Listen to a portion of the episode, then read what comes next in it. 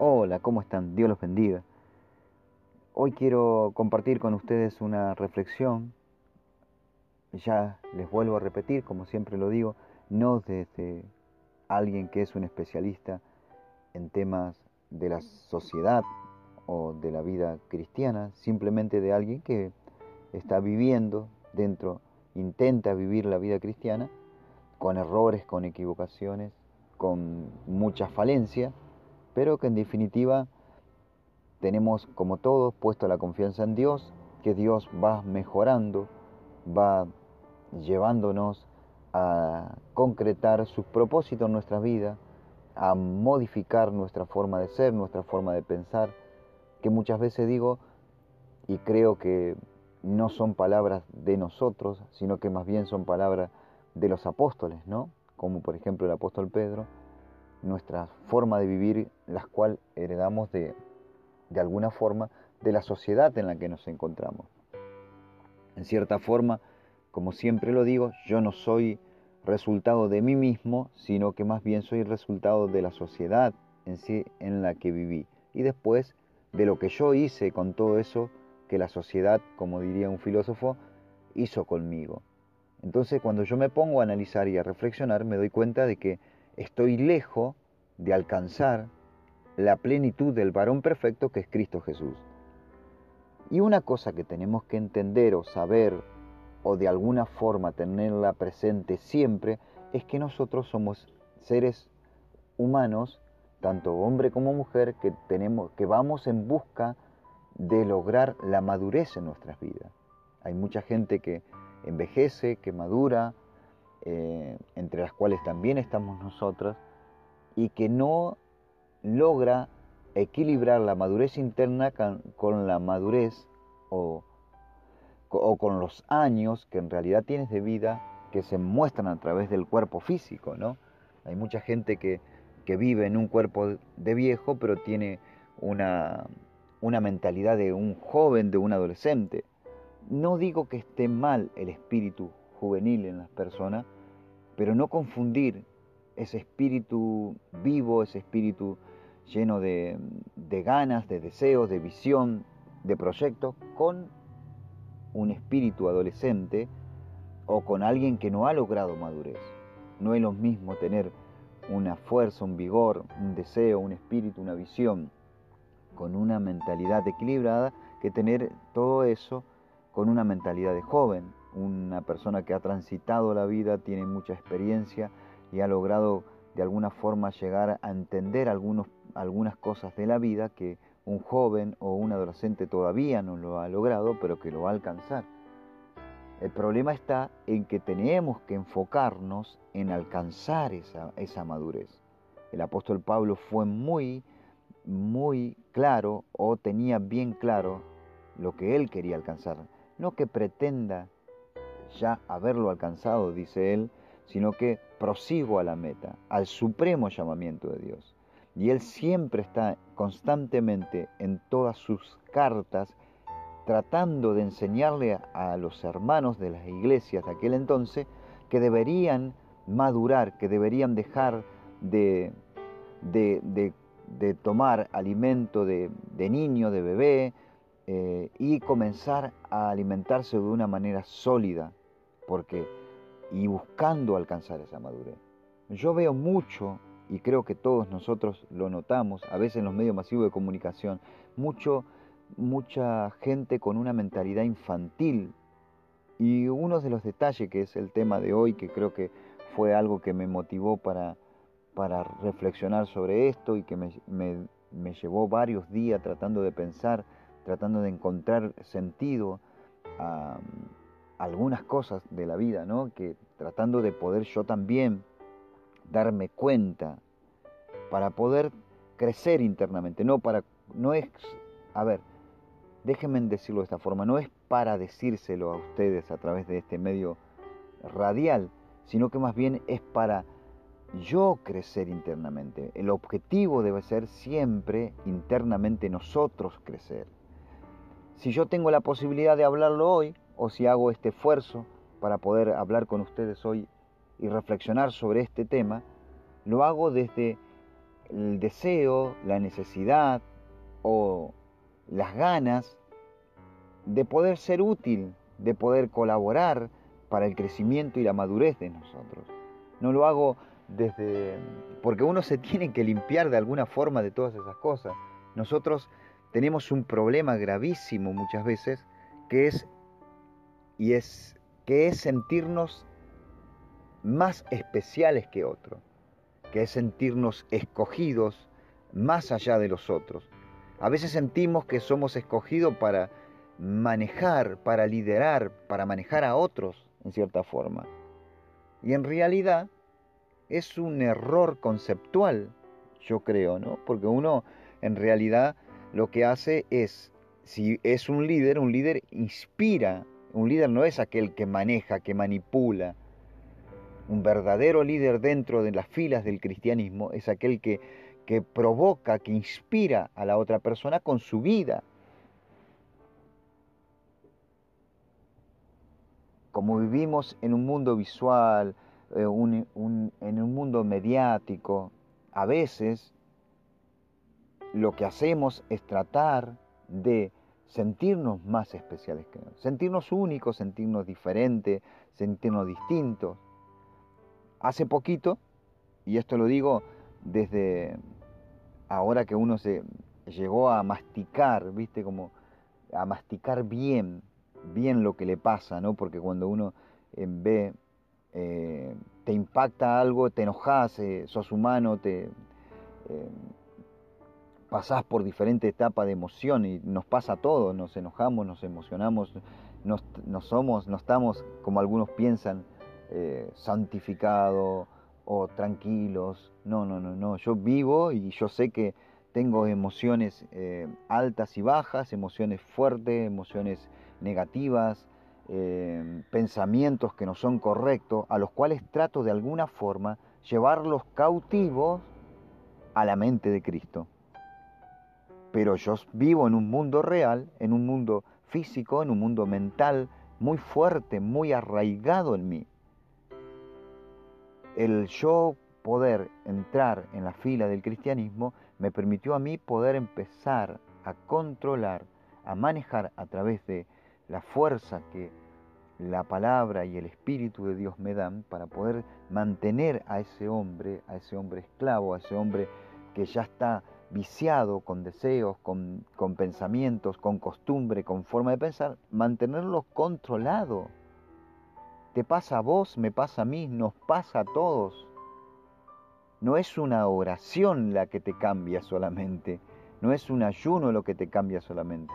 Después está el ejercicio que uno hace continuamente a través de la ayuda que nos da el Espíritu Santo internamente para mantener controlado a ese hombre interno. Y en algunas áreas somos totalmente derrotados y en otras tenemos victorias grandes. Y en esas que somos derrotados, a veces ganamos, a veces perdemos, son cosas o son de alguna forma vidas espirituales que han sido selladas, marcadas por toda una, una, un, un, espíritu, de alguna forma, déjenme decirlo así, maligno, que ha trabajado en nosotros para que nosotros seamos esclavos. Por eso hablamos siempre de libertad, porque necesitamos buscar la libertad interna hacia nosotros. Y aunque usted no crea lo que le digo, si usted se permite ser sincero realmente analizarse profundamente y pensar profundamente, internamente, sin que nadie sepa lo que usted piensa, porque no hace falta contarle al otro, sin que nadie entienda lo que a usted le pasa, pero usted con la ayuda del Espíritu de Dios puede analizarse internamente y va a descubrir muchas, muchas cosas que no le dejan ser libre. Yo tengo una lista de cosas que no me dejan ser completamente libre y con la cual mientras esté en este cuerpo y esté en este, en este, en este, en este ámbito, en esta vida, yo soy seguro que voy a enfrentarme día tras día y en alguna forma voy a ser, voy a tener derrota, pero también tengo la posibilidad de saber que Dios me dará la posibilidad de levantarme para poder vencer todas esas situaciones. Antes me condenaba, antes me acusaba, antes me sentía mal, antes pensaba que estaba poseído, hasta que de alguna forma me di cuenta de que mientras esté en este cuerpo, mientras esté en esta vida, voy a tener que enfrentarme contra todas esas situaciones o todas esas costumbres o todas esas formas de pensar que fueron arraigadas en mí y las cuales yo incorporé a mi vida porque yo nací vacío de todo ese contenido. Pero la sociedad, cuando era bebé, yo no sabía nada del bien y del mal, no entendía nada, no sabía, recién estaba percibiendo el mundo y el mundo fue formando o dándome la herramienta para formarme de alguna forma y ser la persona que hoy soy, la circunstancia de la vida, los golpes, los abandonos. Mi hermano, mi hermana, mi amigo y mi amiga usted que está prestando atención en esta tarde y que está pensando conmigo y que cuando yo digo esto, yo sé que usted también en su interior comienza a descubrir o comienza o ya lo ha hecho, analizarse profundamente, sacando de alguna forma la parte mística o religiosa para poder analizarse bien profundamente y conocerse internamente y permitirle al Espíritu de Dios que le revele en usted las cosas que están que usted tiene que trabajar para modificar y que permitirle a él el control. Cuando hablamos de, de Pablo, por ejemplo, siempre trato estos versículos, son clave en nuestras vidas, son clave, son clave porque es el reflejo de un hombre, es la radiografía de un hombre que, nos, que se identifica o que nosotros nos identificamos con él. No hago lo que yo quiero, no hago el bien que quiero hacer, porque veo otra ley en mí otra conducta, otra forma de ser, otra forma de actuar, otra forma de pensar, que me lleva cautivo. O sea, hablamos de eso, de eso, de esa... No, no, no, yo, yo, yo, porque tenemos un mal mensaje, y permítame, y no lo digo por nadie en especial, y usted también lo sabrá que usted mismo también a veces lo hace, tenemos a veces la mala costumbre o la mala posición de pensar de que el día que nosotros nos entregamos nuestra vida a Cristo, se acabaron los problemas, se acabó todo aquello que nos hacía mal, fuimos transformados de un día para otro y somos una nueva criatura. una nueva criatura que recién nació. Pero no hay un golpe mágico en eso. Esa criatura que recién nació va a, tener, va a pasar por varios procesos. Procesos de la, de, niñez espiritual. Va a tener que ser alimentado con alimento para un niño. El apóstol Pablo lo escribe de esa forma. Entonces uno va, va trabajando y ese hombre pequeño, ese, esa ser eh, eh, chiquito de alguna forma, ese bebé espiritual va creciendo y se va haciendo cada vez más fuerte y se va enfrentando con el hombre viejo, la vieja naturaleza, constantemente. Mi, mi pregunta es, ¿por qué usted se siente frustrado cuando no logra los objetivos? Yo creo que nos sentimos frustrados o nos sentimos mal y permitimos que el enemigo de nuestras almas nos acuse y nos tenga en el piso porque no somos conscientes de esta realidad. Y pensamos que para ser santo o pensamos que para ser ungido, porque estamos mal orientados, porque tenemos una eh, visión equivocada de lo que Dios quiere con nosotros porque pensamos en, está, está mezclado nuestro sentimiento.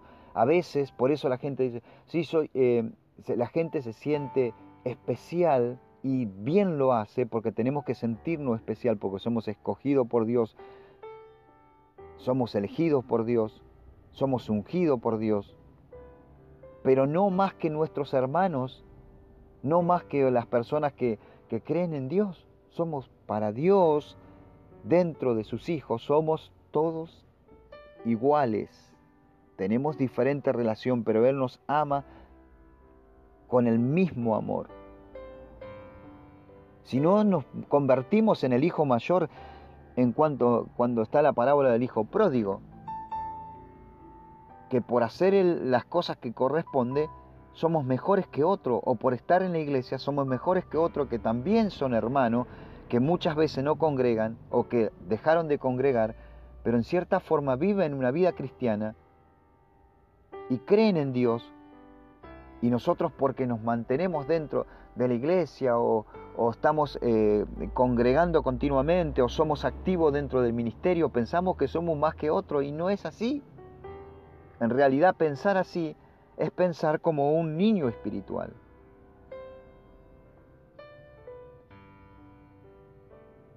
Los hermanos de Corintios pensaban de esa forma y Pablo le llamó la atención. Pablo se encargó de llamarle la atención. No somos nada, acá el único importante es Cristo, dice él. Pero bueno, no me voy a extender a ese lugar. La gente a veces se siente especial y, esto lo digo porque comencé a pensar en esto y decirlo de la forma que lo pensé, de la forma que lo analicé, porque apareció en la televisión una mujer, ya una periodista grande, que casi unos 50 años, y quizás alguno de ustedes lo habrá visto, hablaba de que era una eh, que había a los 40, 45, 50 años, descubrió, o los especialistas la diagnosticaron con autismo. Entonces cuando veo eso yo, y yo que soy, que tengo un, hijo que es autista, y puedo entender a partir de del día que nació y que después de todo lo que tuvimos que vivir como padre, puedo entender mínimamente o de alguna forma muy pequeña las condiciones de una persona autista. Me di cuenta de que de alguna forma mucha gente o algunas personas, más mediática más que otra cosa, ser autista lo hacía sentir de alguna forma diferente, especiales inteligente. Obviamente que confundismo, dicen que hay, y, lo que están en el tema se darán cuenta, y no quiero entrar en detalle de esta personalidad, pero sí de alguna forma yo que estoy con un chico con un autismo severo, mi hijo no habla, usa pañales, em, no razona, no razona como razonan las personas comunes. Yo al ver a esta periodista que tiene una vida hecha, que tiene hijo, que razona, me di cuenta de que hay algo que está mal en el diagnóstico del autismo. Hay algo que no está de bien, no hay un límite. Y yo creo que el límite, y permítame, quizás es mi reflexión, y creo que les puede ayudar a algunos hermanos o hermanas que tienen esta problemática o esta situación, mejor dicho, que nos toca vivir, eh, se darán cuenta de que yo creo que el límite, y quizás eh, estén de acuerdo conmigo, que el límite es justamente la capacidad de razonar de la persona. La capacidad de razonar de la persona lo que hace no te permite, te permite diferenciar a una persona autista. Yo creo que las personas que razonan, que tienen una vida hecha, no tienen ningún tipo de autismo. Porque la gente confunde, me parece a mí, y yo no soy especialista para esto, pero sí soy un padre de un hijo autista, yo creo que la, gente confunde que cuando una persona se queda tildado o, está o se enfoca en algo y se pierde y no presta atención cuando le hablan, que es una persona autista y en realidad estamos equivocados. Yo creo que en el fondo, y es un análisis desde un juicio particular, no desde un especialista, lo repito, en el fondo hay muchas personas, incluso mediáticas, que ven al autismo como algo que los hace sentir especial, porque piensan que los autistas de alguna forma, ellos tienen su forma de pensar, ellos tienen no sé cómo, no lo puedo, no lo han logrado todavía los especialistas eh, entender completamente la conducta o el pensamiento o la mentalidad de un autista. Pero no todos los autistas tienen un desarrollo intelectual brillante porque se enfocan en eso mismo. Entonces yo creo que el problema que tienen estas personas es que piensan que ser autista es sentirse algo especial. Y perdóneme que me tome el atrevimiento de decirlo, obviamente sin dar nombre ni detalle, pero nosotros los cristianos, y esto lo digo en la vida social, ¿no? Debemos madurar y dejar de sentirnos más especiales que otro para comenzar a sentirnos como Dios quiere que nos sintamos. Que nos sintamos especiales porque Dios es nuestro Padre, que nos sintamos únicos, que nos sintamos ungidos, escogidos, salvados, pero al igual que nuestros hermanos. No tengamos la mentalidad del hijo mayor en la parábola le dijo el pródigo, que por ser bueno o por hacer todas las cosas de una forma correcta, pensaba que él se merecía más que su hermano menor. Pero el padre le demostró que él amaba tanto al que se había descarriado como, como aquel que había estado con él. Mi hermano, mi hermana, mi amigo y mi amiga, en esta tarde los invito a reflexionar, a buscar la madurez espiritual, alcanzar el objetivo interno que llegar a la plenitud del varón perfecto que es Cristo, a lograr que Cristo crezca en nosotros, madurar espiritualmente, no que lo hayamos alcanzado ya, no que yo lo haya alcanzado o que yo esté hablando, no, no, no, es una reflexión de un hermano común que quiere reflexionar con ustedes sobre el tema porque creo que es útil. Trato de hacer esto, no lo hago con una intenciones. Dios sabe las intenciones igual de los corazones, ¿no? Pero en cierta forma trataré de justificar mi acción al hacer este programa. Yo lo hago de alguna forma para compartir con ustedes, para colaborar, para que crezcamos juntos. No importa mi cara, no importa quién soy, no importa mi nombre como dijo Juan el Bautista, soy simplemente una voz, no que yo sea una voz, pero rescatando la posición de Juan el Bautista, soy solo una voz que clama en el desierto. Ojalá todos los colaboradores en el reino de Dios se conviertan en una voz, en una voz que puedan comunicar, que puedan ayudar, que puedan inspirar a través de su vida, que puedan persuadir a las personas que vivan una vida cristiana con errores, con falencias, con equivocaciones. No logramos hacerlo, pero estamos en el camino, en el camino a lograr eso, lo perfecto, a llegar a la plenitud del varón perfecto. Nuestro objetivo siempre es Cristo. Nuestro objetivo siempre es la madurez. La madurez está en Cristo Jesús. La madurez no está en otro lado. La madurez está en llegar a la plenitud del varón perfecto que es Cristo Jesús. Dios te bendiga en este miércoles y te espero el próximo miércoles por Radio JCB. Espero que esta palabra de Dios haya sido de mucha bendición para tu vida. Recuerden, analicen, reflexionen internamente, no no hagan las cosas para el otro, para agradar a otro, sino que más bien hagan las cosas para crecer espiritualmente. Intentemos desde nuestra posición poder crecer, poder madurar, poder alcanzar su objetivo. Dios te bendiga. Hasta el próximo miércoles.